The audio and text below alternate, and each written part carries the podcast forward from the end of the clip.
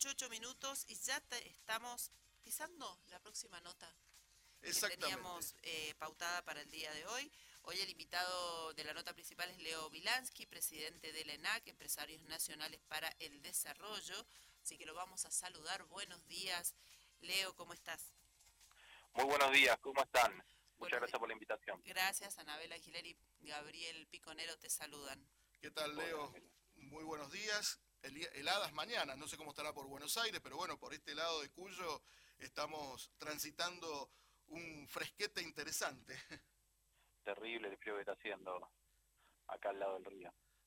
Bueno, este, bueno, Leo, un gusto hablar con vos y bueno, y también conversar, para conversar, digo, todo lo que tiene que ver con esto que está sucediendo en las empresas pymes, atravesando durante esta este, difícil situación. Te habíamos escuchado en algunos audios también que, emitimos aquí a través del, programa, donde eh, mencionabas que justamente las este, entidades que están acompañando o que acompañan a las, este, a las empresas son las que tienen en este momento que poner también el hombro junto a ellas en todo lo que tiene que ver con el apoyo este, para, para poder sortear de alguna manera todos estos vaivenes que la pandemia nos ha traído. Y digo, en este caso particular, desde la ENAC están haciendo un trabajo también este, muy fuerte en este apoyo al sector.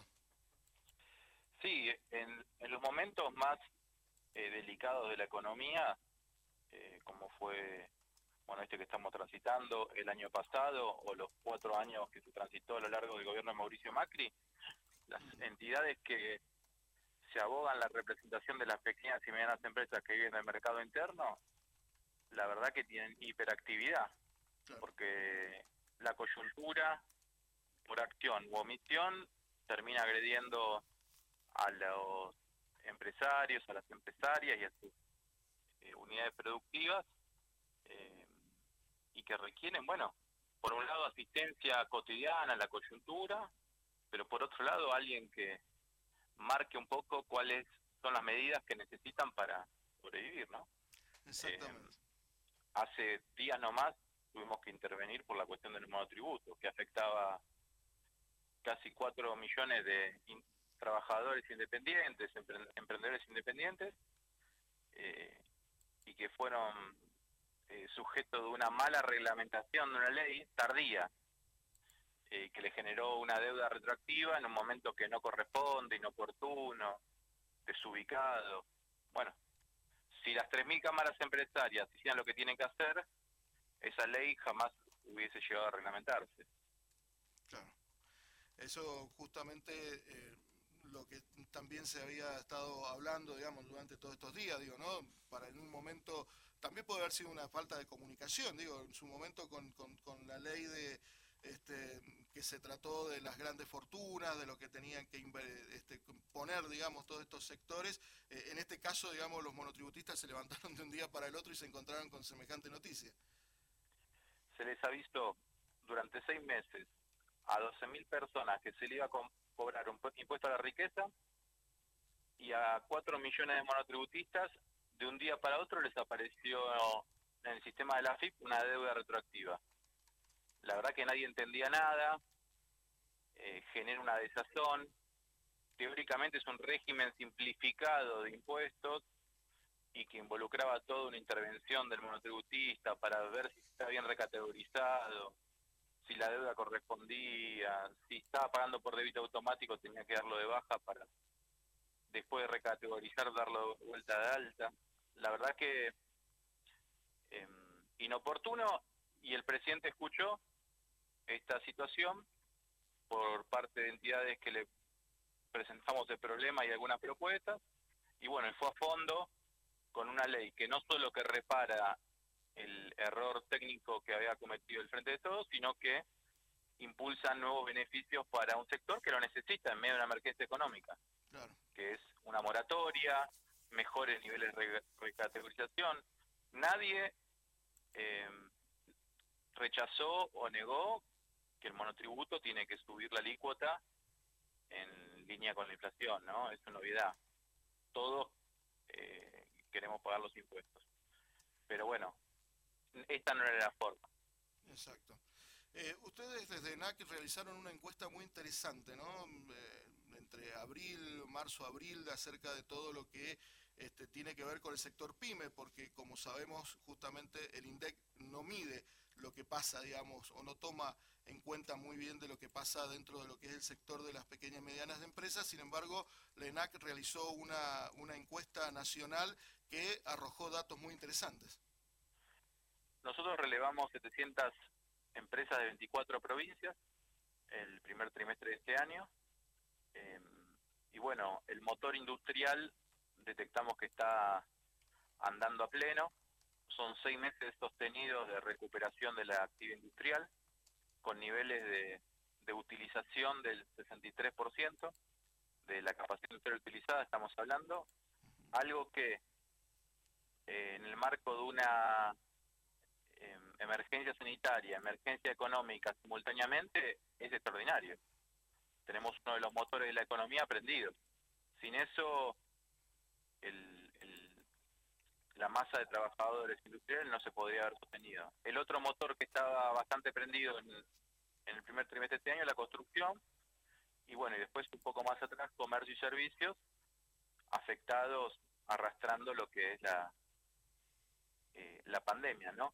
Eh, empresas tomando empleo, el 24% de las pymes tomó algún trabajador y un 40% de este de este sector eh, planifica realizar inversiones. Eh, la verdad que, hay buena actitud. ¿Cómo? Digo, inversiones que son muy necesarias para, para eh, esta situación en la que estamos pasando. De todo tipo de inversión. Inversión para mejorar la capacidad productiva, inversión para, para nuevos mercados, inversión para mejorar la capacidad comercial, para capacitarse. Ahora, la mitad de esas empresas que quieren invertir necesita financiamiento.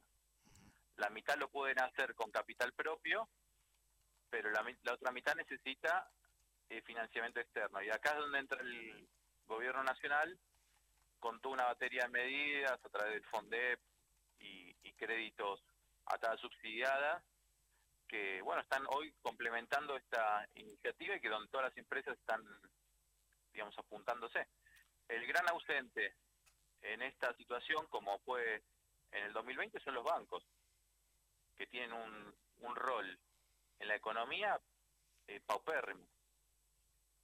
Exacto. Sí, sí, sí. Y es muy, es muy evidente, ¿no? De que está en una eh, ante toda esta situación, justamente que también tendrían que estar dentro este, del apoyo a sus clientes, porque muchos, de, la gran mayoría de los bancos, sus clientes son justamente las pymes, es lo que este, está faltando, digamos, ¿no? Ese, ese impulso por parte de la, de, las parte, de la parte bancaria. Solo el 6% de las pymes reconoce que los bancos los ayudaron a transitar con las herramientas que tienen eh, la pandemia. Es decir, con el descubierto, con un crédito, con un cheque. Solo el 6%. Un 21% considera que lo han hecho parcialmente. Un 50% directamente considera que los bancos no, no han ayudado en nada a su actividad productiva. Y un eh, 15% eh, te vas a sorprender, no utiliza el sistema bancario. Mira vos. Y eso es gravísimo porque seguro. habla de una economía informal, pero que muchas veces se la, se la achaca al empresario por querer trabajar en negro, eso otra porque el, el sistema es insoportablemente inútil y burocrático. Exactamente. Eh, son temas, ¿no? Y, grandes temas que seguramente se tendrán que de alguna manera ir corrigiendo y ir adaptando por toda esta nueva normalidad que se nos viene, digo, ¿no? Porque hay una situación especial que de alguna manera vamos a tener que ir saliendo. Sí, Gabriel, la economía eh, tal cual la conocíamos transmutó. Eh, ahora estamos transitando, vamos a transitar dos trimestres eh, heterogéneos, una meseta larga, para, según nosotros, entrar en un muy buen último trimestre, eh, algo que está, está bien, está bueno, porque las vacunas están llegando, están produciendo, están aplicando, eso da más previsibilidad, va a poder el turismo empezar a encontrar un camino de salida, el comercio gastronómico también, la hotelería, algo que es muy importante, sobre todo el, turismo en la zona cordillerana es clave. Eh, la verdad que eh, queremos ir saliendo de a poco de este flagelo que eran las cuarentenas, ¿no? Donde se cerraba todo y bueno, la economía naturalmente se lastima con el objetivo de cuidar a, a las personas. Exactamente. Eh, Leo, eh, se nos termina el tiempo, muy interesante la charla, los datos que nos has brindado. Eh, para ir cerrando, el libro Nunca Más Económico que, pudido, que, ha editado la, ENAC, este, la verdad que está siendo de, muchas ventas, mucho, nosotros lo, pudimos entregar a, los oyentes con una amplia participación. Este, digo, es muy interesante esta, esta obra editorial realizada por ustedes que eh, ha sido un, boom, digamos, dentro de este segmento. Sí, junto con el periodista Mariano Hamilton logramos hacer un libro de un proyecto que veníamos trabajando en ENAC desde hace un par de años, un libro donde escribe Cecilia Nicolini, Estela Carlotto, Adolfo Pérez Esquivel, Pedro Saborido, Alfredo Zayat, Alejandro Berkovich, Elizabeth Gómez Alcorta, bueno, Alejandro Banoli y, otros eh, escritores, y son reflexiones para no volver a caer en la trampa del neoliberalismo económico y cultural, en la cual Argentina ya por tercera vez en los últimos 50 años ha caído y que eso genera desindustrialización, genera destrucción del entramado pyme, genera desempleo. Y tenemos que, como dirigentes empresarios también y como organización empresarial, reflexionar alrededor de estas cosas, encontrar un camino que nos contenga a todos, pero que también este camino nos lleve al, al, bienestar, ¿no? No a la pauperización de la sociedad. En enac.org.ar los interesados pueden ingresar y allí comprar el libro. Así es. Muy bien. Este Leo, te agradecemos la, la entrevista de hoy, seguiremos seguramente compartiendo con vos más reflexiones sobre el sector PYME, aquí el entorno PYME este, de San Juan y de Mendoza. Te agradecemos la, atención en esta mañana. A ustedes por darle voz a las empresas nacionales PYME y le mando saludo a toda la provincia. Muchas gracias. Bueno, así conversamos en esta mañana este, de Entorno Pyme con Leo Vilansky, quien nos dio detalles muy interesantes acerca de esta encuesta y de este relevamiento nacional que realizó la organización empresaria con un sector que no es muy medido a nivel nacional a través de las este, entidades que eso debieran hacer, digo, ¿no? En este caso con el sector de las pymes.